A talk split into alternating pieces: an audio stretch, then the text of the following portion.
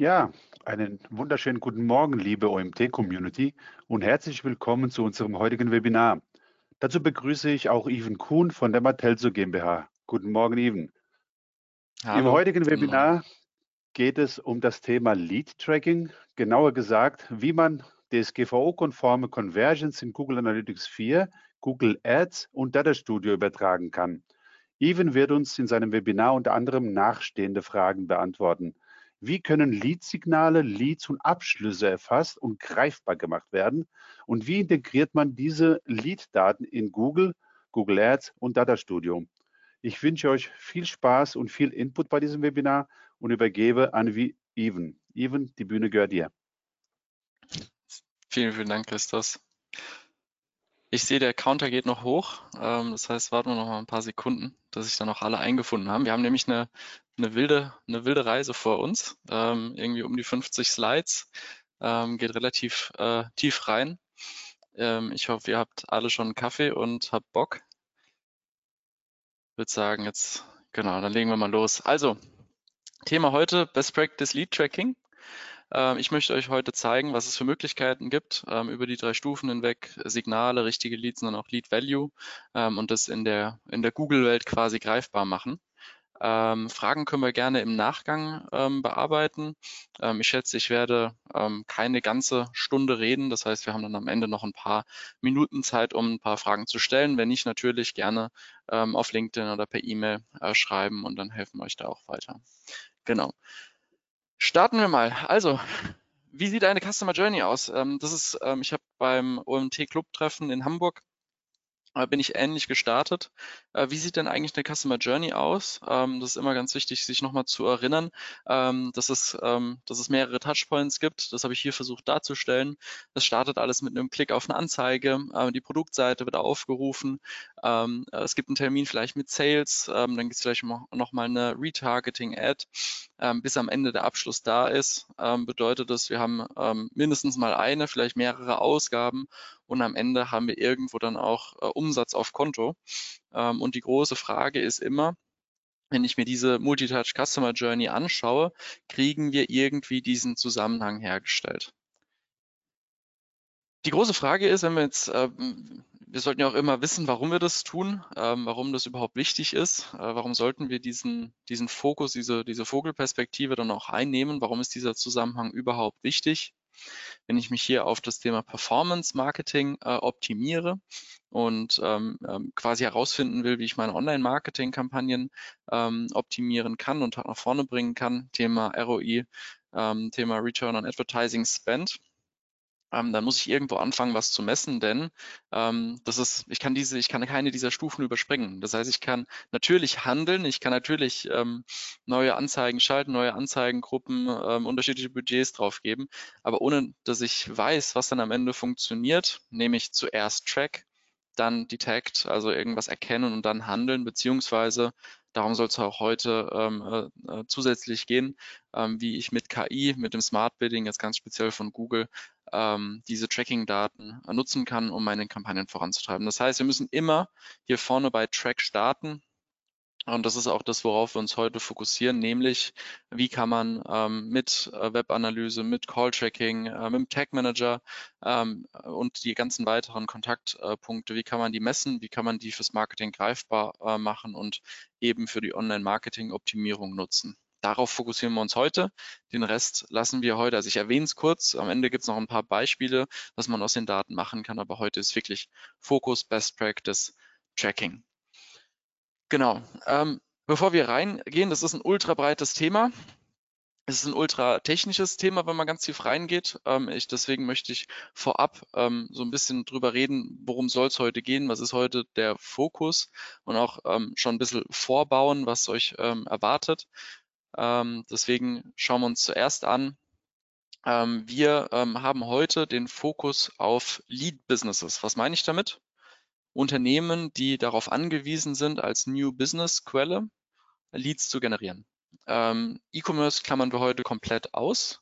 Äh, warum? Ich würde fast behaupten, da ist das Tracking des Wertes relativ einfach. Es findet alles in der Websession selbst statt. ähm, der wirkliche heilige Gral ist herauszufinden. Da war jemand auf meiner Seite, hat mich kontaktiert. Was war denn dieser Nutzer nun eigentlich wert und hat er mich denn überhaupt kontaktiert? Das heißt, heute wird es nicht um E-Commerce gehen. Ganz wichtig. Auch ganz wichtig, ähm, das Thema Server-Side-Tracking. Wir werden in, ähm, in den nächsten Folien werden wir ähm, oft ähm, Server-Side-Events hören. Das hat nichts mit Server-Side-Tracking zu tun. Das ist ähm, ein Thema, das ich äh, relativ häufig in letzter Zeit höre, das Thema Server-Side-Tracking. Und es äh, wollte es einfach nur, also erstmal, es geht nicht um Server-Side-Tracking heute. Denn ähm, äh, es gibt zumindest meiner, ähm, meiner Beobachtung nach so ein kleines Missverständnis im Sinne DSGVO-konformes Tracking und Server-Side-Tracking. Ähm, nur weil man quasi das äh, Google ähm, Analytics-Pixel nicht mehr auf der Webseite sieht, heißt es ja nicht, dass ich plötzlich ähm, richtiges Tracking machen kann äh, mit Server-Side-Tracking ohne Consent. Ähm, das ist einfach nur eine andere technische Art, das einzubauen. Ähm, solche Tracking ähm, solche Tracking-Setups, ähm, die dann eventuell ähm, Unzulänglichkeiten von Browsern ähm, äh, aus, aushebeln. Das ja, aber im Sinne ähm, DSGVO-konformes Tracking ist das nicht der heilige Gral. Deswegen soll es auch heute nicht darum gehen. Wenn ich nutzerbasiertes Tracking mache, brauche ich nach wie vor Consent. Ähm, auch hier keine Rechtsberatung. Ähm, äh, jeder macht das so, wie er möchte. Es gibt Webseiten, die haben Webtracking aktiv ohne Consent. Ähm, deswegen Einfach nur vorab, es soll heute nicht um Server-Side-Tracking gehen. Da gibt es, ähm, zumindest höre ich das in den Gesprächen mit Kunden ganz oft, das Missverständnis, dass das der heilige Gral ist, um, ähm, um ohne Consent tracken zu dürfen. Also heute soll es auch nicht darum gehen. Was auch ganz wichtig ist, es gibt ein ähm, neues EU-USA-Datenabkommen. Es wurde ja vor einigen Jahren das, ähm, ich glaube, mittlerweile zweite Datenabkommen aufgekündigt. Es soll, auch hier keine Rechtsberatung, es soll ein bisschen für Entspannung sorgen. Das Thema Google Analytics einzusetzen, war ja immer wieder ähm, zu dis, äh, zu, äh, zur, zur Diskussion, ob das überhaupt einsetzbar ist, ob man das mit der DSGV überhaupt darf. Da ging es um Datentransfer in die USA mit diesem neuen Datenabkommen. Das ist einer der Punkte, der sich damit ähm, etwas entspannen sollte. informiert euch gerne darüber, falls ihr aktuell Diskussionen habt mit, ähm, äh, mit, mit eurer Legal-Abteilung beziehungsweise mit den Datenschützern zum Einsatz der Google-Tools. Ähm, da gibt es jetzt diese Neuerung mit dem EU-USA-Datenabkommen, ähm, was hier vielleicht etwas für Entspannung sorgen kann. Weitere wichtige Infos. Ähm, der Google Tag Manager als solches ich wiederhole mich, auch hier keine Rechtsberatung, aber ähm, der kann unserer und viele andere Rechtsauffassungen ohne Consent ähm, genutzt werden. Ist auch hier ein wichtiges, äh, eine wichtige Grundlage ähm, für alles, was ich euch zeige, dass der Tag Manager läuft. Äh, natürlich gibt es immer andere Wege, aber wir, alles, was ihr hier seht, basiert darauf, dass der Tag Manager ohne Consent ähm, ähm, genutzt wird, also der Google Tag Manager. Genau. Ähm, wir werden heute vor allem den Fokus auf GA4 ähm, äh, äh, quasi haben, warum ähm, Daten belegt. Äh, hier hat onlinemarketing.de in, in, in, Zusammenarbeit mit Crossvertise eine Studie, ich schaue hier auf den anderen Bildschirm, damit ich es ein bisschen größer habe, äh, mit Crossvertise eine Studie veröffentlicht, ähm, welches äh, Webanalyse-Tool ähm, denn am häufigsten verbreitet ist. Und da sehen wir nach wie vor, Google Analytics ist, ähm, ist ist sehr krass äh, verbreitet. Logischerweise ist ein kostenloses Tool ähm, und auch sehr gut mit anderen Google-Tools zu verknüpfen. Quasi hier erster Beweis, warum kümmern wir uns jetzt um Google und die Google-Tools, weil eben die allermeisten das nutzen. Und Nummer zwei, das ist hier ähm, der lustige Part, könnt ihr euch gerne mal screenshotten und das mal in Ruhe durchlesen. Ähm, ganz unten die Zahl finde ich am, finde ich am lustigsten. Hier die, die 10 Prozent wir sind glücklich mit der neuen Version und seinen Möglichkeiten, haben 10 Prozent gesagt, dass, dass das für sie zustimmt. Ähm, um ein bisschen aufzulockern, die Frage ist, haben wir heute jetzt unsere äh, GA4 Selbsthilfegruppe? Ähm, das scheint ähm, so manchen ähm, unnötig viel zu beschäftigen, wie jetzt mit GA4 umzugehen ist und die Unterschiede auch von Universal zu GA4. Ich hoffe, ich kann heute dabei helfen, ähm, dieses Thema so ein bisschen aufzulockern und euch Tools an die Hand zu geben, nicht nur Tools, sondern auch einfach äh, Best Practices Klickstrecken, äh, womit ihr in GA4 ähm, auch eure Leads sauber tracken könnt. Gehen wir weiter. Ähm, diese Best Practice äh, Session ähm, wird in drei Schritte aufgeteilt sein. Wir haben äh, Schritt eins, da geht es um Lead-Signale. Ähm, in Schritt zwei geht es um echte Leads. Und in Schritt drei quasi der heilige Gral. Wir erinnern uns, wir machen keine E-Commerce-Optimierung. In E-Commerce ist aber super äh, super einfach. Ähm, ich kriege einen Euro-Betrag, der quasi ähm, online abgeschlossen wurde. Ähm, die, dieser Euro-Betrag, der online abgeschlossen wurde bei einem Lead unter, bei einem Lead-Geschäft, ist natürlich der Lead Value, ähm, zum Beispiel Pipeline Generated oder richtiges Lead, nicht richtiges Lead. Schauen wir uns an, was man da machen kann. Und am Ende geht's darum, also quasi was, was soll am Ende, äh, wenn ihr wenn ihr jetzt äh, nach, der, nach der Stunde wilden Ritt ähm, wieder in euer Tagesgeschäft zurückgeht, was soll da hängen geblieben sein? Vom ersten Klick auf der Webseite bis zum bewerteten Lead im CRM bzw. im Marketing-Tool ähm, soll jetzt äh, quasi die, die, die Journey klar sein, ähm, aber hier natürlich der Fokus auf die Google Marketing Tools. Dann legen wir los. Ähm, wir starten mit den Basics zum Thema Lead-Signale tracken, also hier erster Schritt. Nummer eins, äh, das Thema Consent Management. Wir haben eben auf der ähm, großen Übersicht äh, gesehen, welche Tracking-Tools genutzt werden. Auch Tracking-Tools, die ähm, sagen, wir können ohne ähm, Consent auf der Webseite ausgespielt werden, weil wir kein nutzerbasiertes Tracking machen. Ähm, wir fokussieren uns natürlich heute auf die Google-Tools. Die allermeisten sind der Meinung, dass man Google Analytics als Webanalyse nur mit Consent ausspielen kann. Aber tatsächlich in dieser ersten Stufe, in diesem, in diesem Lead, ähm, äh, in, diesem, in diesem Bereich der Lead-Signale, kann ich natürlich mit diesen Consent, ähm, mit diesen Tracking-Tools, die keinen Consent verlangen, zumindest laut Aussage der Anbieter, kann man natürlich auch hier schon ohne Consent tracken. Das heißt, diese Lead-Signale abzufangen, das ist noch kein User-Tracking. Das heißt, hier ähm, kann man die ersten Signale mit diesen Tools äh, sammeln, ähm, ohne dass äh, man direkt Nutzerbezug herstellt. Wir nutzen aber hier Google Analytics. Ähm, nach der Meinung der allermeisten ähm, gehört da dann auch ähm, Consent Approval dazu. Natürlich auch hier ähm, ist wichtig, dass man einen, äh, eine hohe Consent Rate bekommt. Ähm, da kann man sich einfach mal ein paar AB-Tests äh, vornehmen, wie man ähm, die äh, zum Beispiel, wenn man sehr viel Mobile-Traffic hat, kann man sich überlegen, äh, welcher Button ist denn der, den wir haben wollen, ähm, wie ist der am besten mit dem Daumen erreichbar. Da kann man ein paar kleine ähm, Sachen auch DSGVO-konform optimieren, um eben die Consent Rate nach oben zu bekommen. Aber ganz klar. Es gibt äh, vor allem Branchen, wir haben Zielgruppen erlebt, ähm, die einfach ähm, wenn Zielgruppen sehr, sehr speziell und sehr quasi äh, eng sind, ähm, haben wir auch schon erlebt, dass einfach die Zielgruppe sagt, ich möchte kategorisch nicht getrackt werden und ähm, dementsprechend sehr niedrige Consent Rates ähm, ähm, dort vorherrschen. Dann wird wahrscheinlich ähm, sinnig sein, sich ein Consent-Free-Tracking-Tool zu nehmen und sich einfach ausschließlich auf Lead-Signale zu verlassen, die wir uns jetzt auch gleich anschauen. Für alle anderen holt euch den Consent, denn alles, ähm, was jetzt danach kommt, ist dann mit diesem Consent möglich ähm, und damit kann man echt äh, sehr, sehr gute Sachen äh, abbilden, die wir uns gleich anschauen werden. Wir gucken uns jetzt, äh, beziehungsweise wir sollten, bevor wir jetzt reingehen, auch nochmal über den Unterschied zwischen Events und Conversions äh, sprechen. Das sind die beiden ähm, Ebenen in GA4. In Universal waren das die Zielvorhaben ähm, Conversions kennen wir ja aus äh, Google Ads. Ähm, was ist der Unterschied zwischen Events und Conversions? Wir haben in Google Analytics ähm, äh, quasi Standard vorinstallierte Events, ähm, die einfach nur die, ähm, die Aktionen, die Nutzer auf der Webseite durchführt, zum Beispiel ähm, Seitenaufruf, Scrolltiefe, das sind alles Events in, als Standard in Google Analytics. Äh, und ich kann eben einzelne Events, kann ich mir aussuchen, um daraus Conversions zu machen. Bedeutet, unser Einfallstor mit allem, was wir jetzt ähm, in den nächsten Minuten uns anschauen, sind immer in GA4 erstmal Events reinzubekommen und dann danach zu entscheiden, welches dieser Events ich dann zu Conversions äh, umwandeln möchte. Genau. Als nächstes ähm, auch ganz wichtig, ähm, des, äh, der Fokus Quick Wins versus klein auf, auf quasi im kleinen klein verlieren. Ähm, natürlich äh, ist es super wichtig, ähm, dass man ein ordentliches Tracking-Setup hat und die Sachen trackt, die einem wichtig sind.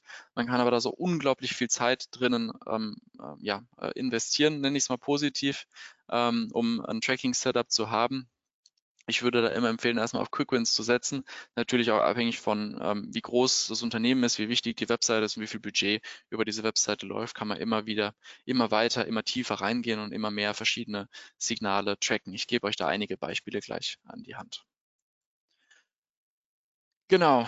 Und ähm, als nächstes wollen wir uns auch noch anschauen, der Unterschied zwischen ähm, Lead-Signalen also quasi einem äh, Google Tag Manager GA4 Event versus richtige Leads mit äh, Personendaten. Ähm, das wird im Verlauf ähm, sicher klarer, was der Unterschied ist äh, mit, den, ähm, mit dem Google Tag Manager gucken wir uns auf der folgenden Folie an, wie sowas funktioniert, also wie ein Lead-Signal-Event aufgebaut wird und wie sich das mit, von einem ähm, von einem richtigen Personen, äh, quasi äh, Personendaten-Lead unterscheidet. Ähm, haben wir erstmal die Unterscheidung, diese Lead-Signale, die holen wir uns aus dem Tag Manager heraus, ähm, zeige ich euch, wie das geht und diese richtigen Leads, die kann man dann über serverseitige Google Analytics Events ähm, äh, zuführen, die dann natürlich auch unterschiedlich mit Wert ähm, zu belegen sind. Das schauen wir uns alles an, entsp ähm, also äh, entspannt zurücklehnen, ähm, falls es jetzt vielleicht irgendwie ein bisschen ähm, ein bisschen viele Themen auf einmal ist, das gehen wir jetzt Stück für Stück miteinander durch. Bedeutet jetzt erstmal, wir fokussieren uns auf diese äh, Lead-Signal-Events aus dem Google Tag Manager heraus und schauen uns an, wie genau das funktioniert. Erstmal, im Tag Manager selber haben wir zwei, ähm, zwei, äh, mögliche, zwei, zwei Sachen, die hier wichtig sind. Einmal die Tags und die Triggers. Ähm, die, der Tag selber ist die Aktion und der Trigger ist der Auslöser der Aktion. Das ist ganz wichtig ähm, zu verstehen.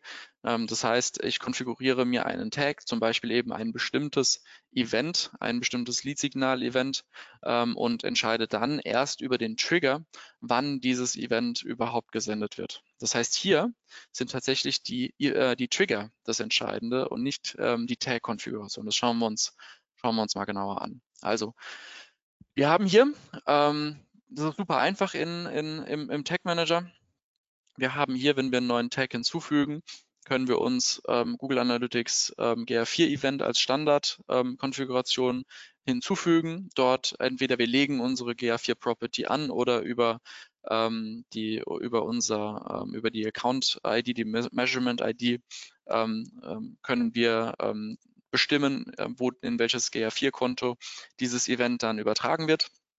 Und dann haben wir ähm, noch die, die Mindestanforderungen, die wir hier setzen müssen. Das ist Nummer eins natürlich ein Eventname.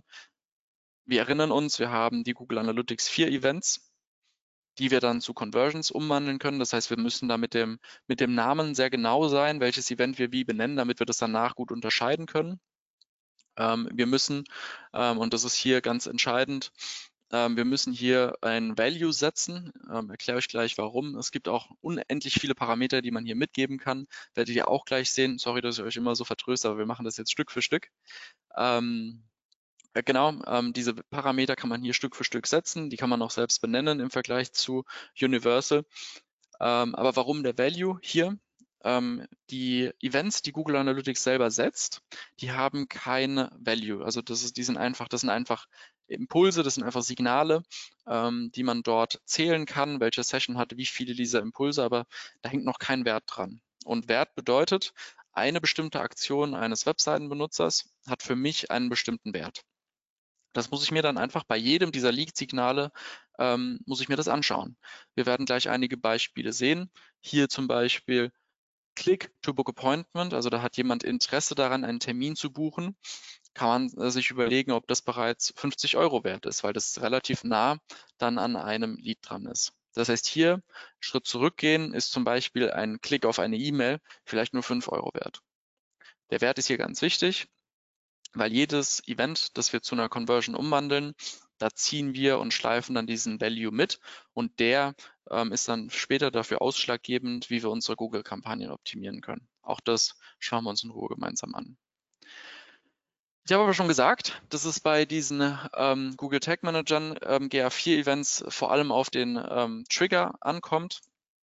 Ähm, das heißt hier, die Trigger, die schauen wir uns gleich genauer an, wie man die konfigurieren kann. Was passiert, wenn wir diese beiden ähm, ähm, wenn, wir den, wenn wir den Tag und den Trigger richtig konfiguriert haben, dann erscheint ein Event in Google Analytics 4 und ist auch der Historie, der Herkunft des Nutzers ähm, auf der Webseite ähm, zuzuweisen und man kann einfach in den Dashboards sich anschauen, okay, ähm, diese, dieser Nutzer, ähm, quasi Akquis Akquisitionskanal, diese Nutzer sind dahergekommen, ich filter nach dem einzelnen Event und dann sehe ich, welcher Kanal mir zum Beispiel hier wie viele Click-to-Book-Appointment-Events generiert hat.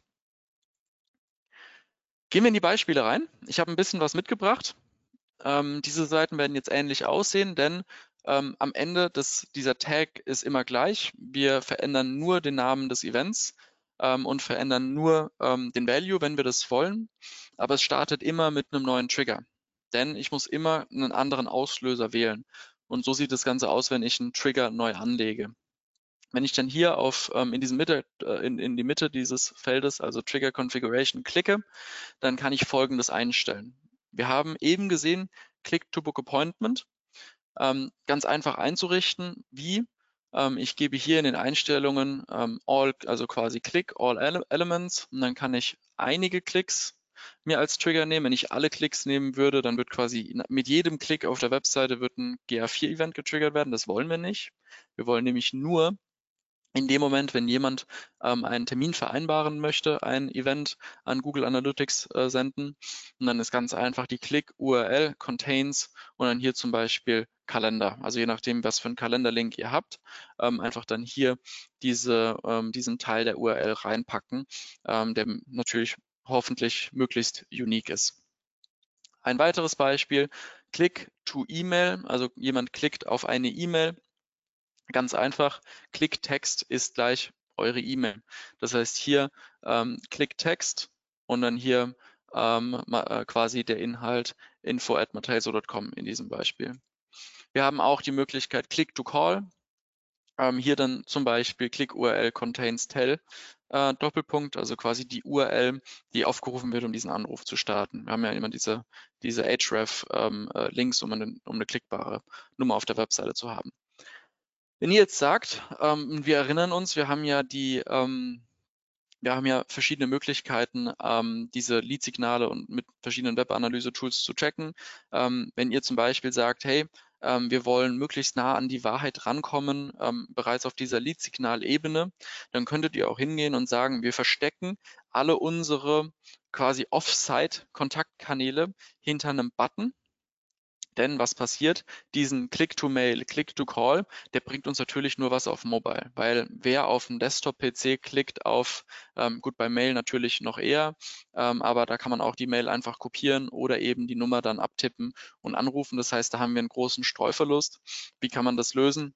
Indem man über diese äh, Kontaktpunkte einen Button legt, der dann erst die Kontaktpunkte anzeigt, ähm, wenn da drauf geklickt wird und eben diesen Klick auf diesen Button dann ähm, dann tracken. Wir schauen uns später an, wie es dann richtig geht, wenn man das richtige Lead abbildet. Ähm, aber hier zum Start erstmal diese Lead-Signale. Es gibt noch viele andere Möglichkeiten. Zum Beispiel können wir uns anschauen, äh, jemand ist von der Produktseite auf die Pricing-Seite gewechselt. Auch das vielleicht ein spannender Case. Wie können wir das ausgestalten? Die Trigger-Konfiguration, wieder Click All Elements. Wir haben hier einmal die Click-URL, heißt wir haben, wir haben quasi einen Button oder eine, eine, eine, URL, auf die geklickt wird, um zur nächsten Seite zu kommen, die Pricing enthält. Und der Page Path, also wo sich der Nutzer gerade drauf ähm, befindet, ist eben eine Produktseite. So kann man sich dann so ein Signal, so ein positives Signal ähm, ähm, zusammen konfigurieren. Wenn jemand sich genug informiert hat und dann ähm, Interesse am Pricing hat, kann man das genauso tracken. Ähm, und hier natürlich kann man sich auch versuchen in Google Analytics 4 die, ähm, die, die quasi so einen Pfad anzuzeigen, welche Nutzer sind wohin. Aber mit so einem Event kann man das relativ gut pinpointen. Ich habe eine Kampagne geschaltet. Das so und so viele, ähm, ähm, so und so viele dieser Nutzer wollten dann von der Produktseite auf die Pricing-Seite, das ist ein gutes Signal, ähm, um zu erfahren, wie gut eine Kampagne funktioniert hat. Ähm, die Scrolltiefe, zum Beispiel auf der Pricing-Seite ähm, gibt es auch andere Parameter, die man nehmen kann. Ähm, hier kann man als Trigger eine Scrolltiefe nehmen, zum Beispiel 75 Prozent und ein Page Path ähm, contains Pricing, also quasi die Seite, auf der wir Trigger, diesen Trigger ähm, haben wollen, die enthält eben Pricing.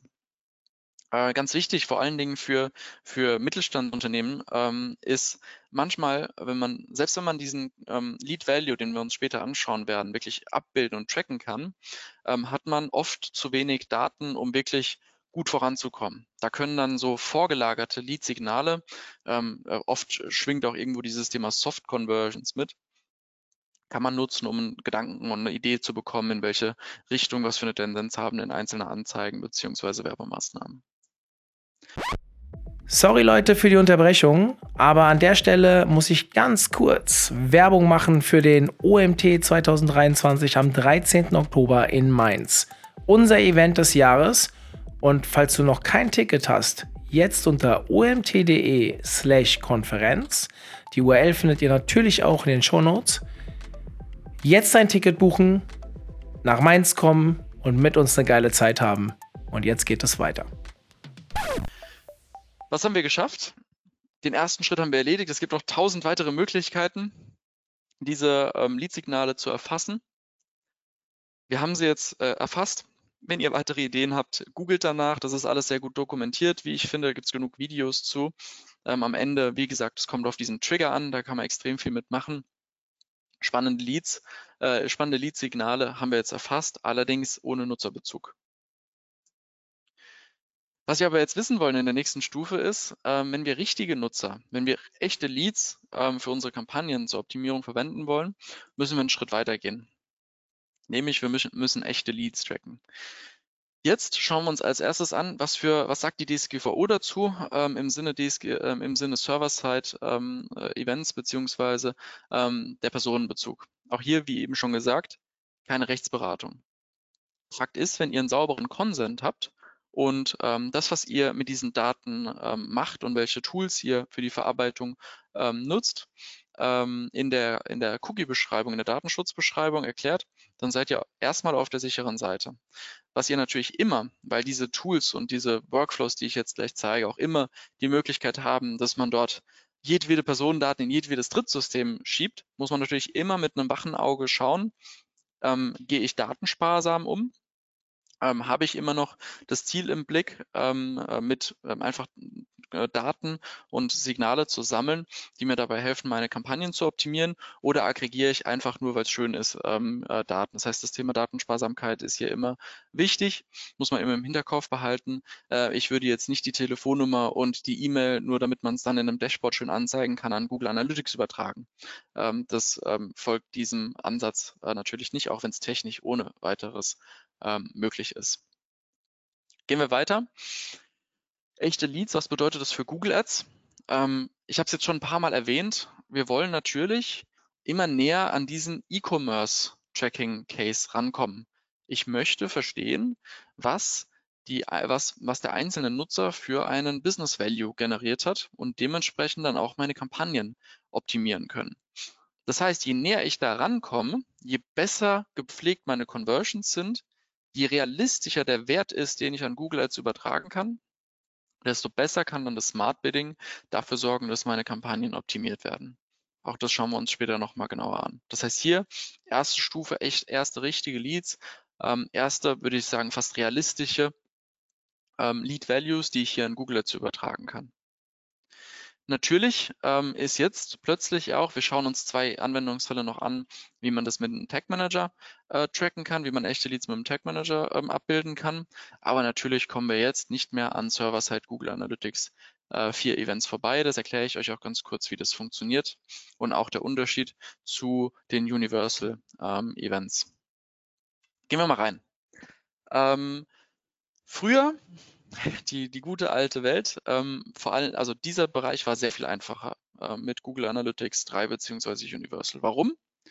Ähm, ich habe einfach einen Link aufrufen müssen, solange ich die CID habe, kann ich den Parameter geben. Ihr kennt alle noch Category Action Label Value.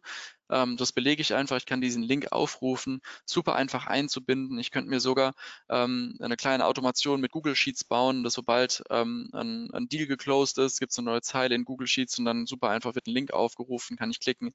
Also es war wirklich super einfach, äh, wertige Conversions in Google Analytics abzubilden.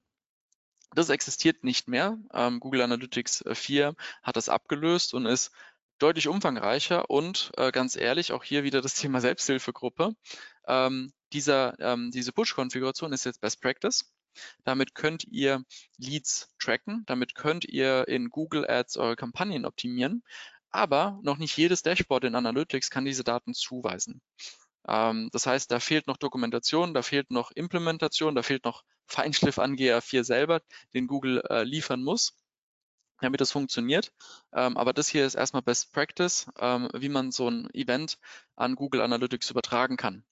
Das heißt, wie ist es aufgebaut? Wir haben nicht mehr einfach nur eine URL, die aufgerufen wird, also einen klassischen Webhook, sondern wir haben hier wirklich ähm, einen, ähm, einen äh, richtigen Push, den wir aufbauen müssen ähm, einen Post, äh, den wir absenden müssen mit einem Body, ähm, der eben Parameter, die wir schon aus Universal kennen, enthalten. Also erstmal, äh, wenn wir einen Server-Side-Push senden, müssen wir uns authentifizieren. Da gibt es das ähm, API-Secret und Measurement-ID, äh, die wir hier setzen müssen. Ähm, ganz wichtig, API-Secret, ihr wisst, äh, wenn man einen zusätzlichen Datastream aufbauen ähm, will, muss man erst in den Einstellungen in Google Analytics 4 das freigeben und eben dieses API-Secret sich abholen. Das ist der Schritt vorher. Ist auch, das ist super dokumentiert, auch super einfach einfach hier dieses API-Secret einsetzen und dann natürlich die CID, ähm, Eventname, Session-ID und dann gibt es noch so ein paar andere Werte, die wir gesehen haben, die man setzen muss, weil Google Analytics das selber nicht zuordnen kann. Ähm, das heißt, hier ein sehr umfangreicher Push äh, mit Werten, die gefüllt werden müssen, damit in den, an den richtigen Stellen eben ähm, die, die, die, die Events äh, und die Conversions dementsprechend zugeordnet werden. Deswegen auch hier wieder das Thema Selbsthilfegruppe. Äh, kommt gerne auf mich zu, lasst uns da im, im regen Austausch sein. Ähm, es verändert sich tatsächlich sehr viel an GA4. Ähm, da gibt es so eine ähm, äh, so eine Seite, die regelmäßig die Updates postet. Es gibt auch eine Seite von GA4, ähm, die, ähm, mit der man sich so einen Push bauen kann. Ähm, könnt ihr gerne ähm, mir auf LinkedIn schreiben. Ich schicke euch diese Links gerne zu. Genau, damit ihr euch da selber rantasten könnt. Also das hier ähm, Server-Side ähm, GA4 Events ähm, und wie es quasi damals in Universal aussah. Das Ganze deutlich einfacher. Gehen wir in die Beispiele rein.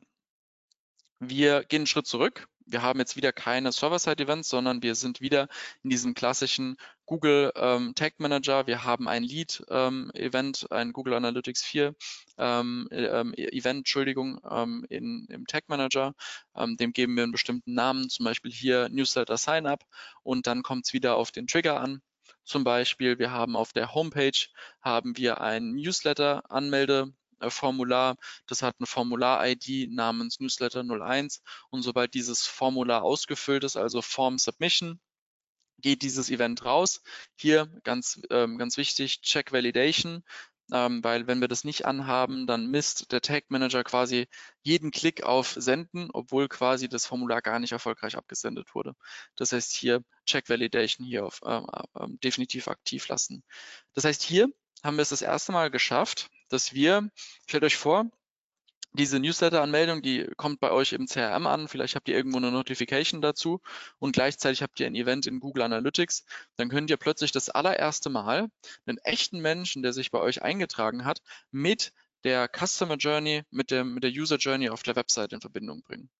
Ihr erinnert euch, dieses personenbezogene Tracking. Hier seid ihr dann plötzlich in der Lage dazu, diese beiden Welten ähm, übereinander zu legen. Ihr könnt einen einzelnen Nutzer im Nutzer Explorer euch anschauen, der eben so ein ähm, Newsletter-Formular ausgefüllt hat und könnt schauen, was er auf der Webseite gemacht hat. Was man auch machen kann, ist natürlich, und das ist nicht nur mit Booked Meeting, da gibt es viele andere Anwendungsfälle, ähm, relativ stumpf. Ähm, man kann den Seitenaufruf einer nicht quasi verlinkten, nicht in der, äh, in der Menü, ähm, im Menü zu findenden Seite tracken, nämlich zum Beispiel die URL successfully booked. Sobald dort ein Nutzer drauf ist, kann er nur dort drauf sein, nachdem er zum Beispiel einen Kalenderbuchungslink ausgefüllt hat. Und das ist eine super einfache Möglichkeit, ähm, zum Beispiel ein, ähm, ein HubSpot integriertes Formular ähm, auf der Webseite äh, zu checken, denn ich leite einfach auf die Success Page weiter und das Google Analytics Event triggert eben genau auf den Aufruf dieser, dieser speziellen Seite. Da könnt ihr euch ähm, ein bisschen Arbeit sparen mit quasi das, die, das richtige ausgefüllte Formular, in dem dementsprechend manchmal sind die per iFrame. Ihr wisst alle, ähm, wie schnell es kompliziert wird. Das ist ein einfacher Hack, um eben eine richtige Terminbuchung ähm, abzubilden und in Google Analytics zu tracken. Jetzt gehen wir weiter ähm, und jetzt gehen wir tatsächlich das erste Mal aus der ähm, Google-Welt heraus, denn ähm, wir haben vorhin uns angeschaut, es gibt auch Leads, die außerhalb der Webseite quasi erst stattfinden, zum Beispiel eben ein Telefonanruf. Und hierfür ähm, reicht das erste Mal nicht nur der Google Tag Manager und eben ein Google Tag Manager Event aus. Warum? Ähm, ihr stellt euch vor, wir haben zehn Leute auf der Webseite Und einer von diesen zehn Leuten ähm, nimmt, nimmt sein Telefon in die Hand und wählt eine Rufnummer und ruft euch an und will beraten werden dann gibt es keine menschenmögliche, ähm, ähm, kein, kein, es gibt keine Möglichkeit, diesen Anruf mit der Customer Journey in Verbindung zu setzen, weil man nicht weiß, welcher Nutzer gerade zum Hörer gegriffen hat. Und dafür gibt es Call-Tracking, Call-Tracking-Tools. Auch wir haben ein Call-Tracking-Tools. Natürlich hier ganz transparent. Ich denke, Mattel, so sollte mittlerweile jeder, ähm, äh, jeder, äh, jeder hoffentlich beim OMT kennen. Wir haben ein Call-Tracking-Tool und hier können wir einzelnen Nutzern ähm, nutzerspezifische Rufnummern geben. Das heißt, unterschiedliche Nutzer auf der Webseite sehen unterschiedliche Rufnummern. Wenn eine dieser Rufnummern einen Anruf erhält, haben wir auf unserem Server einen Hit.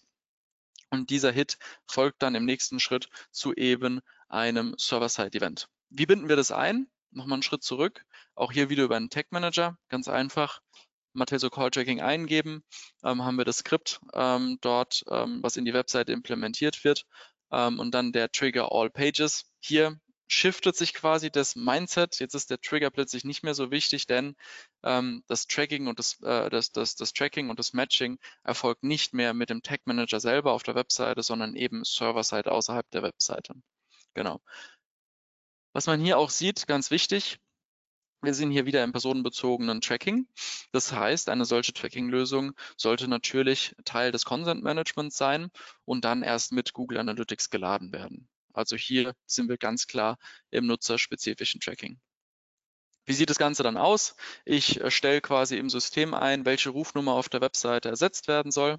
Diese, dieses Skript sucht dann nach Rufnummern auf der Webseite, ersetzt diese durch diese dynamischen Rufnummern und somit haben wir dann die Möglichkeit, diese Placeholder, diese Platzhalter äh, in dem Server-Side-Event mit Webdaten zu füllen und dementsprechend dann ein, ähm, ein Event an Google Analytics zu senden. Wer das hier genauer verstehen will, kommt gerne auf uns zu. Wir haben auch genug Webinare auf unserer äh, Webseite im Blogbereich. Das ist hier einfach eine weitere Möglichkeit, um echte Leads auf der Webseite zu, track, äh, zu tracken, ähm, hier über Server-Side-Events. Ähm, genau.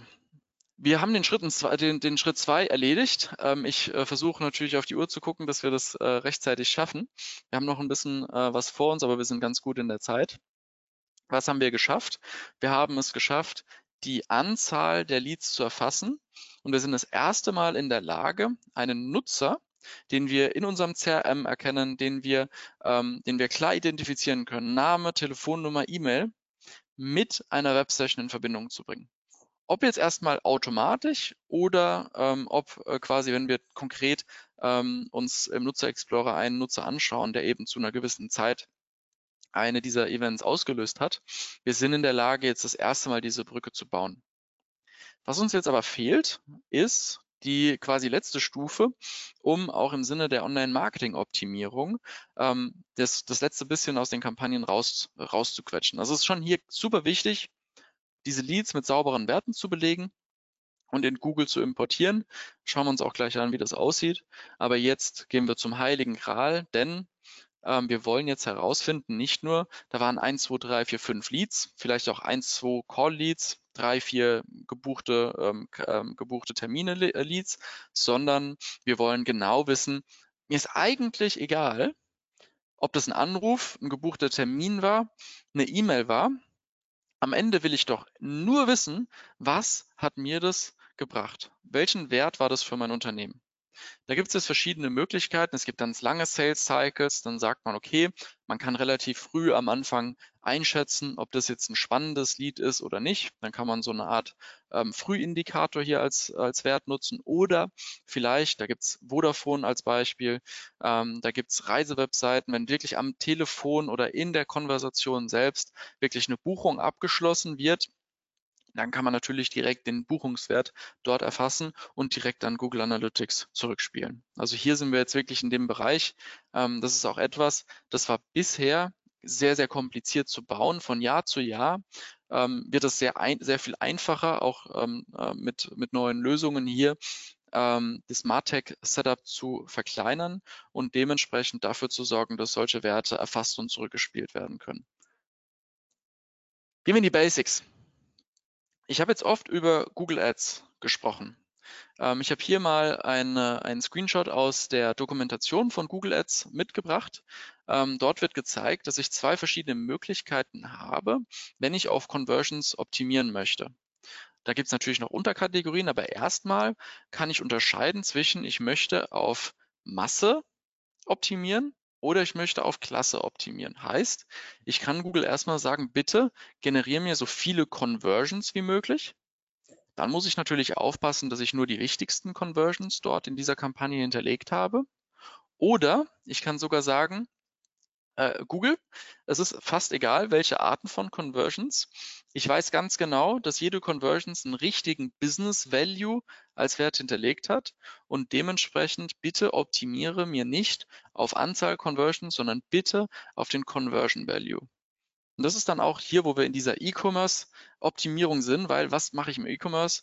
Dort ähm, optimiere ich auf Purchase, auf Order und dort habe ich natürlich den Umsatzwert direkt aus der Websession dranhängen und kann dann dort sagen, okay, bitte generiere mir möglichst viele große Bestellungen. Ähm, da haben wir einen ganz, ganz coolen Case, könnt ihr auch auf unserer Webseite nachschauen äh, mit Metallbau Ziegler ähm, ähm, zum Thema, was das für einen Unterschied macht, wenn man wertige Conversions nicht an Google reportet und dementsprechend ähm, auch nicht die Kampagnen darauf optimieren, daraufhin optimieren kann. Das, was ich gerade erklärt habe, sieht man hier. Ich habe hier die Möglichkeit, äh, den Schwerpunkt zu legen, nämlich auf Conversion Wert. Wenn ich ähm, ganz tief drin stecke und die Kampagnen auch schon eine ganze Zeit laufen und ich viel Budget habe, kann ich sogar hingehen und mit Leads, nicht nur mit, also das, dieses Zielrohrs, das kennt man eigentlich nur aus E-Commerce. Wenn ich mein Setting sauber habe, meine Conversions gut gepflegt habe, dann kann ich hier sogar mit einem Lead äh, Business auf ein Zielrohrs optimieren und dann seid ihr wirklich in der Champions League, was das äh, Tracking und ähm, das Performance Marketing ähm, mit Google Ads angeht. Zielvorhaben. Ähm, quasi kann ich hier die Conversions auswählen, die ich haben möchte, kann welche abwählen, die mir jetzt nicht so wichtig sind und dementsprechend sehr fokussiert Google sagen, was, ähm, was ich haben möchte. Um nochmal einen Schritt zurückzugehen, ähm, es fühlt sich ja so an, als äh, würde Google ähm, ähm, vor allem mit der Performance Max Kampagne sagen, hey, lehnt euch zurück, macht weniger Entscheidungen, äh, weniger ähm, äh, weniger glauben zu wissen, was jetzt der beste, die beste Art ist, eine Kampagne auszuspielen. Performance Max bedeutet, gebt mir bitte gute Überschriften, gute Bilder, ein gutes Video und sagt mir, welche Conversions zu generieren sind. Rest übernehmen wir ähm, und lassen, lassen quasi den Marketer so ein bisschen außen vor. Ja, es wird immer transparenter, was Performance Max am Ende macht, aber am Ende ist es die Maschine. Google sagt, bitte lasst unsere KI einfach machen, warum auch immer diese Entscheidungen getroffen werden. Aber hier, das sind zwei Seiten, die ihr ähm, die ihr optimieren könnt. Auf der einen Seite der Input, der super wichtig ist, die Headline, das muss richtig gut sitzen. Auf der anderen Seite aber mindestens genauso wichtig auch das Conversion Setup. Gehen wir mal rein und jetzt brauche ich nochmal alle Konzentration von euch. Schaut hier mal äh, ganz genau auf den, auf den Bildschirm. Ich möchte so ein bisschen skizzieren. Es gibt zwei Möglichkeiten, ähm, den Lead Value zu tracken. Ich habe das jetzt einfach mal ganz stumpf zwischen direkt und indirekt unterschieden. Ähm, gehen wir mal zusammen den direkten Weg durch. Wir starten hier beim Webseitenbesucher im Schritt eins. Dieser Webseitenbesucher ähm, äh, unternimmt eine Kontaktaufnahme, kontaktiert das Unternehmen. Dieser Kontakt wird bearbeitet. Direkt quasi in der Kontaktverarbeitung findet ein Lead Scoring statt und direkt zum Abschluss dieser Konversation wird ein Google Analytics Event mit dem individuellen, ganz wichtig, individuellen Event Value ähm, ähm, an das, ähm, an natürlich Google Analytics gesendet, aber dann eine Integration auch ins CRM, sodass dann das Lead sauber im CRM hinterlegt wird. Das ist der direkte Weg, um ein Lead Value zu, ähm, zu erfassen. Wir haben natürlich auch einen indirekten Weg, der nicht, der, der, der hat auch seine Vor- und Nachteile. Wir starten hier wieder genau gleich. Wir haben einen Webseitenbesucher. Auch hier wieder gleich. Wir haben eine Kontaktaufnahme. Wir haben aber hier einen Bruch. Denn eine Kontaktaufnahme kann sein, jemand ruft im Service Center an, jemand äh, füllt ein Kontaktformular aus, äh, wir haben die Möglichkeit, Termin zu buchen. Und am Ende versuchen wir dann alles wieder im CRM zusammenzuführen. Das schauen wir uns auch gleich am, am, am Beispiel von HubSpot an versuchen wir das im CRM zusammenzuführen, heißt hier ins CRM zu übertragen dann ähm, existiert ein Sales-Prozess im CRM. Das heißt, das Scoring findet nicht direkt, sondern erst im CRM statt, mit all den Vor- und Nachteilen, ähm, die, jedem, ähm, ähm, die jedem transparent sein sollten. Wenn man mehrere Schritte hat, geht auch mehr verloren. Und dann danach erst, und dann muss ich auch ein CRM haben, was das kann, sende ich vom CRM aus eben so ein GA4 Server-Side-Event ähm, heraus und habe dann aber auch die Möglichkeit, ähm, nach einem durchlaufenden Sales-Prozess erst dieses Event zu senden. Gehen wir mal aufs Ergebnis. Im direkten ähm, ist, ist es super einfach, denn eine Lösung, eine Integration, direktes Feedback an Google. Ähm, das hat viele Vorteile, macht vieles einfacher. Indirekt heißt, wenn ich die Zwischenstufe über mein CRM nehme, habe ich ein aufwendigeres Setup, äh, beziehungsweise sicherlich ein verspätetes Ergebnis, beziehungsweise eine niedrigere Durchdringung ähm, im Sinne, wie viele äh, Nutzer denn nun wirklich getrackt wurden. Aber habe den Vorteil natürlich, dass ich am Ende sogar ein Pipeline Value oder ähm, einen richtigen, das ist ein dreimonatiges Sales Phase. Ich weiß nicht, ob das überhaupt Sinn macht, nach drei Monaten ein Event zurückzusenden. Aber ich habe die Möglichkeit hier, ich zeige euch auch gleich, wie das, äh, wie das geht, was es da zu beachten gilt, äh, eben durch aus dem CRM heraus dieses Event zu senden.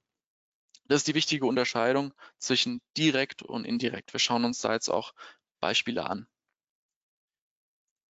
Wenn wir das direkt nehmen, dann ähm, können wir das über eine, eine Kommunikationsplattform machen, zum Beispiel unsere. Wir nennen das Ganze Communication-Based Lead Management, denn ähm, wir sammeln alle Konversationen auf der Webseite ein. Wir schicken die in eine Plattform, dort wird es gescored, dort wird die Kommunikation stattfinden und danach geht es, erst danach, ganz wichtig, geht es bewertet weiter ans CRM, ans Analysesystem. Das ist eben dieser direkte Weg. So ein bisschen ein Durchlauferhitzer, ähm, wenn ich eine Kommunikationsplattform habe, die quasi Marketing-ready ist und ein Lead-Management-Tool bereits inkludiert. Das ist die eine Möglichkeit, das direkt zu machen. Gibt natürlich Vorteile, wenn ich so eine Kommunikationsplattform habe, auch für Vertrieb. Ich kann hier direkt aus der Webseite selbst Informationen, die eigentlich nur dem Marketing äh, zur Verfügung stehen, anzeigen für eine bessere Beratung. Äh, ganz klassisches Beispiel Autohandel. Welches Auto, äh, für welches Auto ähm, kommt denn gerade ein Anruf rein? Auf welcher Seite befindet er sich? Welche der Nutzer sich? Auf welchem, ähm, über welche Kampagne ist der Nutzer auf die Webseite gekommen? Ich habe natürlich auch eine Kontakthistorie. Ich weiß, was der Nutzer vorher gemacht hat. Aber ganz wichtig natürlich, ich kann das Lead scoren. Ich kann das bewerten, ganz individuell und dann direkt an Google Analytics übertragen. Wie sieht das Ganze in Google Analytics dann aus? Ganz einfach, wieder hier auf der Event-Ebene. Ihr erinnert euch, wir müssen erstmal dafür sorgen, dass die Events in Google Analytics erscheinen, dass sie sauber integriert sind und dann können wir uns entscheiden, ähm, welche, äh, welche Events wir zu ähm, einer Conversion machen, die dann an Google Ads übertragen wird. Und dann sieht man hier, wenn man das mal ganz runterbricht, hier im Nutzer Explorer ein einzelnes Event, was da an Informationen dranhängen ich kann die Kampagnen mitgeben, ich kann ähm, den Path mitgeben, ich kann die Produkte, die angefragt wurden, mitgeben, ich kann ein Value mitgeben. Also da bin ich dann wirklich sehr tief in den Themen drinnen ähm, und kann basierend darauf dann auch richtig gute Dashboards mir aufbauen. Bevor ich direkt auf die nächste Folie springe, das war soweit der Anwendungsfall direkt. Da kann man Stunden mit verbringen, sich diesen Prozess zu optimieren. Ganz wichtig ist, ich habe eine Konversation, ich habe die mit den Marketingdaten verknüpft, ich kenne den Nutzer, ich habe seine Cookie-ID, seine Session-ID. In dem Moment, wo diese Konversation gescored und abgeschlossen ist, geht das Event an Google Analytics raus und ich habe quasi diesen direkten Event-Value an einer, äh, an einer Session drangehangen, drangehängt und kann dementsprechend viel besser äh, Google-Kampagnen aussteuern. Im nächsten Schritt, im indirekten Schritt, möchte ich euch auch zeigen, hier am Beispiel von HubSpot, äh, muss ich natürlich dafür sorgen, dass die Cookie-ID mitgeschleift wird. Wir haben hier wieder den Webseitenbesucher. Wir müssen die Cookie-ID mit in die Kontaktaufnahme schleifen. Das heißt, hier zum Beispiel bei Call-Tracking müssen wir wieder ein Call-Tracking-Tool einsetzen. Bei einem Chat äh, können wir das ähm, HubSpot-Chat zum Beispiel nutzen. Das äh, schleift diese, diese Web-Tracking-Daten mit. Bei einem Kontaktformular geht es mit HubSpot auch, wenn ich ein eigenes habe oder so, so quasi mehr, mehr ähm, äh, mehr, mehr äh, stufigen, äh, mehrstufiges, mehrstufiges Kontaktformular, Entschuldigung, habe, dann muss ich da natürlich dafür sorgen, dass mit der Übertragung ins CRM eben eine Cookie-ID mitgegeben wird. In dem Fall die Cookie-ID, die CID von Google, ähm, natürlich auch die Session-ID, Session-Number, gibt ein paar Werte, die ich hier mitschleifen muss, die ich im CRM dann hinterlegen muss. Nochmal kurz runtergebrochen. Ich muss also dafür sorgen, dass alle Kontaktkanäle, in dem Fall an HubSpot, inklusive dem Import der Cookie-ID angebunden sind. Das kann mal aufwendiger sein, mal weniger aufwendiger. HubSpot macht es einem da leicht. Ähm, überlegen wir uns mal, wie schwierig sowas mit, mit Sugar zum Beispiel abzubilden äh, wäre. Danach fehlt eigentlich nur noch eine Sache. Wir haben hier unsere Deal Pipeline. Dort bearbeiten wir Kontakt. Wir können Eigenschaften setzen. Wir können einen Deal auf gewonnen setzen. Sobald das passiert, wir sehen hier unten den Workflow, Kontakt mit Cookie ID gehört zu gewonnenem Deal. Dies ist innerhalb von HubSpot eben ein Workflow-Trigger, welches dann ein Server-Side GA4-Event sendet. Das ist ein Beispiel von hunderten Möglichkeiten, wie ich aus HubSpot heraus diese Server-Side-Events senden kann.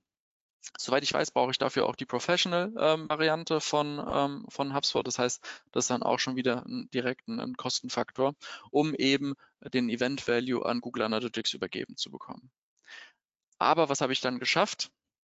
Ich habe es geschafft, den Event Value ähm, an Google Analytics und dementsprechend in alle Google Tools zu integrieren. Und das schauen wir uns an, wie man die Daten jetzt verwenden kann. Das hier ist ein Blick in Google, äh, in Google Ads. Hier haben wir, ähm, das ist so ein Dashboard, was man sich ähm, zusammenklicken kann in Google Ads selber.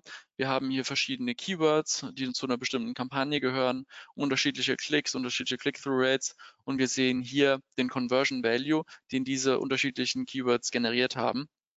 Ähm, zum Beispiel hier ein sehr teures Keyword hat extrem gut funktioniert und ich meine für einen CPC, für einen CPC also quasi ähm, äh, Kosten von 25 Euro, weil zwei Klicks 260 Euro an, an Lead Value generiert zu haben, da weiß man ganz genau, das ist ein Winning Keyword.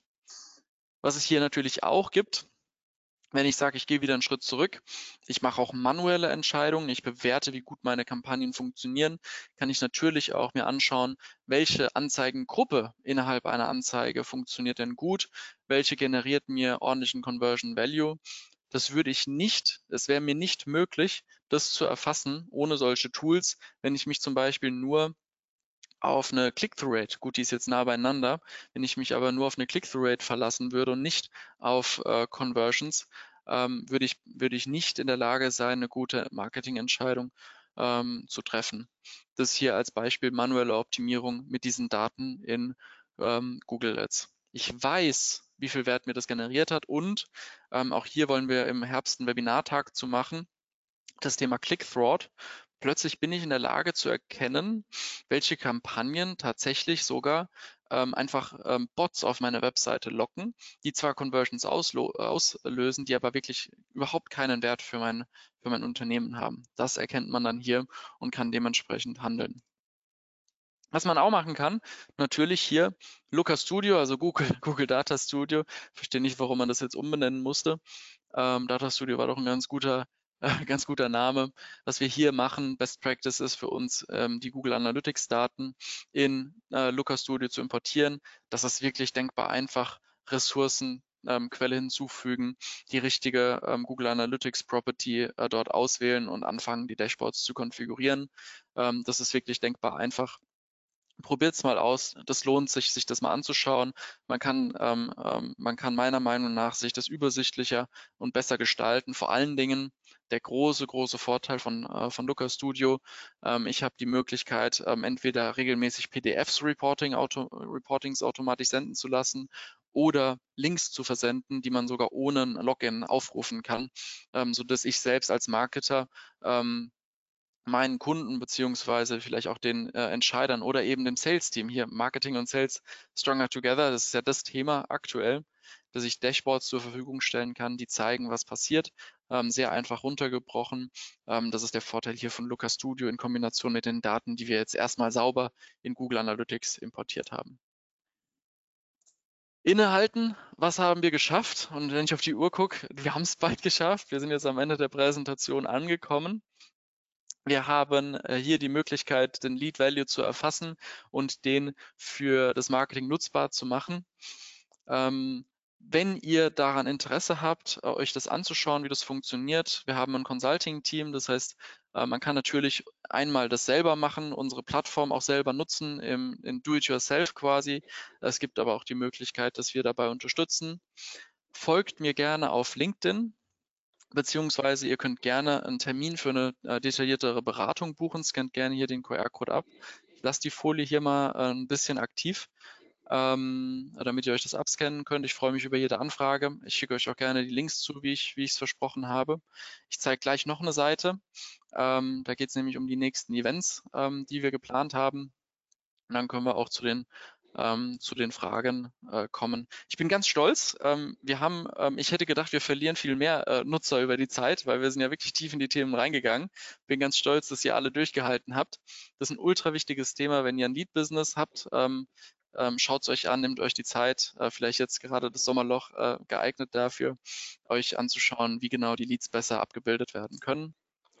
Hier gerne noch mehr QR-Codes. Ähm, einmal die DMX-Go, kommt uns gerne besuchen. Ich behaupte ganz frech, der wahrscheinlich beste Kaffee auf der, auf der Messe. Direkt, wenn ihr durchs große Tor reinkommt, nicht von den Zügen unten, sondern ähm, oben durch, durch den Haupteingang, äh, in Halle 8 ganz vorne links äh, mit einem äh, sehr sexy schwarzer Stand sein und da gibt es wirklich sehr, sehr leckeren Kaffee, kommt gerne vorbei. Ähm, wenn ihr wollt, dass wir auch Zeit haben, weil wir wurden letztes Jahr ziemlich überrannt dort, äh, bucht euch gerne vorher bitte einen Termin hier über diesen QR-Code. Oder ähm, auch eine, eine sexy Option. Ähm, wir haben im, im November an unserem neuen Standort eine Veranstaltung, eine Martech-Veranstaltung mit externen Speakern, Keynotes, ähm, auch hier ähm, ähm wahrscheinlich jemand sehr wichtiges beim OMT, der Robin Heinze wird dort auch sprechen, sind wir ganz happy drüber. Ähm, meldet euch da auch gerne an, wir bieten auch dort Workshops an. Genug QR-Codes, lass uns zu den Fragen kommen. Wow, also vielen, vielen Dank, Even, für den, diesen Input. Äh, sehr, sehr äh, tiefgehend das Ganze. Ähm, vorneweg erstmal ähm, die Folien, die gibt es im Nachgang, wenn ich es richtig verstanden habe, äh, Even. Ja. Okay. Und äh, das Webinar wurde aufgezeichnet. Äh, ihr bekommt äh, am Montag im Laufe des Tages eine E-Mail vom OMT. Dort ist auch der Link. Also ihr könnt das Webinar jederzeit auch on demand ähm, abrufen. So, jetzt komme ich zu den Fragen, Even. Ähm, wie sieht Even diesen Fall? User akzeptiert nur Statistik. Mhm. Cookie, äh, nur Statistik-Cookie bei Auswahl im Cookie-Banner. User Conversions werden in GA4 abgebildet. Conversions werden dann aber zu Google Ads importiert. Problematisch, da User eigentlich nur Statistikverwendung äh, zugestimmt hatte, oder? Ähm, also erstmal würde mich super interessieren, wie viel Prozent das wirklich sind. Ähm, ich ich, ich habe das Gefühl, das ist eher so ein Gedankenkonstrukt, das super wichtig ist, das auch mal zu durchdringen. Ähm, solange ich das nur in Google Analytics habe und das nicht weiter exportiere, dann mache ich ja keine Marketingoptimierung damit, zumindest vielleicht nicht direkt. Aber ich kann es ja gar nicht verhindern. Das heißt, soweit ich, soweit ich das einschätzen kann, habe ich hier überhaupt keine Unterscheidung. Weil sobald ich eine Conversion in Analytics habe, kann ich ja nicht mehr unterscheiden, äh, ob die dann an, ob, weil ich kann ja nicht sagen, an Analytics bitte äh, die Conversions von den Nutzern, die nur funktional zugestimmt haben, ähm, ähm, das nicht zu Conversions machen oder so. Es gibt gar keine Möglichkeit. Das heißt, sobald ich hier ein Event in Analytics habe, kann ich mindestens indirekt eine Marketingoptimierung machen und ich bin aus diesem reinen ähm, statistischen Tracking äh, raus. Das ist einfach meine Meinung. Aber wie gesagt, ähm, frag drei, drei Anwälte und hab vier Meinungen, wie ist, wie ist, der, wie ist der Spruch ähm, zu, den, zu den Datenschutzthemen. Aber es würde mich wirklich interessieren, der, der Anwendungsfall würde mich interessieren, ob ihr wirklich auf der Webseite Leute haben, einen relevanten Anteil, die nur zum Beispiel statistisch auswählen. Das würde mich super interessieren, weil ich habe das Gefühl, entweder alles oder gar nichts. Ja. Okay, danke für die Antwort. Zum Thema Wording. Ist eine Pricing-Seite eine Produktseite mit ausgewiesenem Preis? Äh, in dem Fall, in diesem Beispielfall nicht, ähm, sondern das ist eine reine ähm, quasi ähm, äh, Buchungsseite. Ähm, quasi so eine, kennt man von Software as a Service, so eine reine, hier sind die Pakete, bucht das. Genau. In dem Fall war es eine reine Pricing-Seite. Okay. Wie sieht es ab 2024 aus, wenn Google Chrome die Third-Party-Cookies komplett deaktiviert? Lösung dann SST? Ähm, Server-Side-Tracking, äh, ja, also das ist zum Beispiel ein, äh, ein Part äh, mit dem Thema ähm, Server-Side-Tracking, wie ich quasi das, was ein Browser an, an Überschreibungen ähm, macht, ähm, ähm, quasi wie ich das über, äh, wie ich, wie ich das übertrumpfen kann. Aber hier ist ganz wichtig, ähm, alles, was ich euch gezeigt habe, hat erstmal nichts mit Third-Party-Cookies zu tun, sondern alles, was ich euch gezeigt habe, waren jetzt First-Party-Cookies. Das heißt, die sind von dieser Veränderung gar nicht betroffen. Wir müssen uns jetzt anschauen, ob vielleicht in Zukunft dann auch, aber ich wüsste nicht, wie dann, wie dann zum Beispiel ein Warenkorb funktionieren soll, äh, wenn plötzlich First-Party-Cookies geblockt werden. Also das, was ich euch gezeigt habe, sind First-Party-Cookies ähm, und auch Google Analytics selber ist ja ein First-Party-Cookie. Die große Frage ist, und das vielleicht zielt diese Frage auch dahin, ähm, Google weiß ja ein bisschen mehr als nur das, was nur auf deiner Webseite passiert. Und das ist natürlich dann basierend ähm, nicht nur auf, äh, auf den, auf den Third-Party-Cookies, aber unter anderem auch. Und diese, diese, diese Zusatzinformation vor allem dann für Marketingoptimierung für die KI, die verliert man dann natürlich. Und da ist Server-Side-Tracking eine technische Möglichkeit, um, um ich sag mal, den, den, den, den Quatsch, den Browser machen, ein bisschen auszuhebeln. Da gibt es ja schon andere Browser, die extrem restriktiv sind. Ich glaube, Firefox und Safari haben irgendwie die überschreibende Cookie-Laufzeit, auch First-Party-Cookies auf einen Tag und so Sachen. Da gibt es ein paar Sachen, die Browser schon heute machen, die man damit aushebeln kann. Ja, definitiv. Ähm, wie sieht denn das mit dem äh, Consent beim Lead-Tracking aus? Muss man Opt-in-Trigger ja. im Tag Manager bei jedem Event einbeziehen? Ähm, gute Frage. Ähm, ich würde es mal, ich würde es quasi, ich würde es wieder versuchen, aus einer anderen Perspektive zu beantworten. Äh, wenn Google Analytics gar nicht läuft, bringen mir die Trigger und die Events auch gar nichts. Das heißt, dann, dann tracke ich ja gar nichts. Das heißt, wenn ich das, wenn ich dafür gesorgt habe, dass das Google Analytics Skript nicht gefeuert wird, wenn kein Consent da ist, dann ist ja im Prinzip egal, wenn diese Tracking-Events äh, getriggert werden, weil keine Daten getrackt, keine Daten übertragen werden, weil kein Google Analytics Skript aktiv ist. Genau, deswegen okay. ähm, da einfach dafür sorgen, dass Google Analytics sauber eingebaut wird, äh, um dieses Tracking zu verhindern. Aber ja, wenn man es ganz genau und ganz sicher haben will, sollte man dafür sorgen, dass alle Events und nicht die Trigger, die Trigger sind ja erstmal außen vor, sondern dass alle Events, die hier ein Lead-Tracking machen, eben in Google Tag Manager kann, kann ich es ja einstellen, mit welcher Consent-Stufe quasi dieses ähm, aktiv sein soll, erst dann ausgespielt werden. Genau. Letzte Frage. Greift HubSpot ausschließlich Cookie-IDs, also browserbasiert zu? Ist HubSpot mit Server-Side-Tracking nicht möglich oder verstehe ich das falsch? Das ist eine ausgezeichnete Frage, kann ich, weiß ich, weiß ich schlichtweg nicht.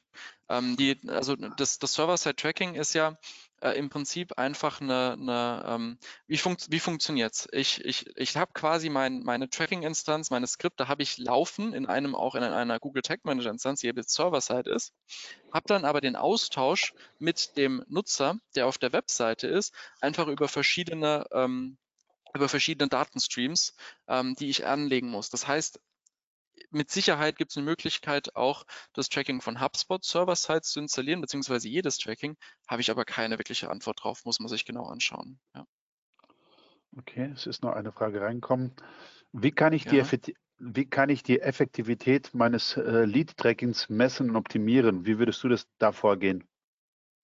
Ähm, ist jetzt ich, Effektivität des Lead-Trackings. Ähm, ich ich versuche jetzt einfach zu interpretieren, wie, die, wie ich die Frage verstehe. Effektivität des Lead-Trackings vielleicht, wie viele der Nutzer oder wie viele der Leads, die ich so empfange, wirklich einem Nutzer zugewiesen werden. Also wie kann ich eine möglichst hohe ähm, Deckungsgleichheit äh, generieren zwischen ein Lead ist entstanden und ich habe den auch getrackt. Da ist das Thema Consent wichtig, ähm, da ist das Thema ähm, wichtig, dass ich ähm, keine Kanäle vergessen habe, dass ich keine Unterseiten vergessen habe, ähm, wo vielleicht Leads entstehen können. Ähm, und die Effektivität, wenn ich es versuche aus einer anderen Perspektive zu betrachten, ähm, vielleicht auch nochmal eine Runde extra gehen, das mal in einem Google Sheet runterschreiben, welche Tracking-Events habe ich, dann äh, zu entscheiden, Conversion ja, nein, äh, vielleicht auch nochmal die extra Meile zu gehen. In, in, äh, mittlerweile geht es sogar in GA4. Vor ein paar Monaten ging es nur in, in, in Google Ads zu entscheiden, dass ein Event ähm, einer Session ähm, nicht mehrmals gezählt wird, wir gehen einen kurzes Schritt gedanklich zurück, Wechsel von Produkt auf Pricing-Seite.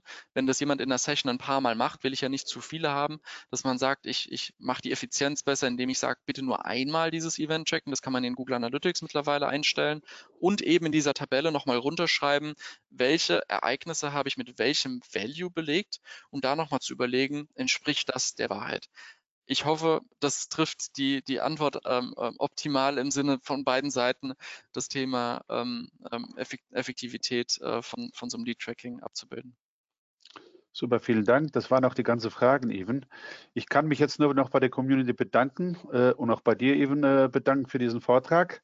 Ich möchte mich einfach ja, äh, verabschieden und einfach euch einen schönen Urlaub noch wünschen, falls der eine oder andere noch wegfährt. Und äh, am Montag bekommt ihr die E-Mail. Ansonsten habt ihr noch weitere Fragen, kontaktiert einfach Even. Even ist jederzeit bestimmt für euch da. In dem Sinne, Definitiv. ein schönes Wochenende. Ja. Bis dann. Vielen Dank für eure Tschüss. Zeit. Gute Erholung. Bis dahin. Ciao, ciao. Ciao, Christus. Ciao. Ciao. Macht's gut. Ciao, ciao.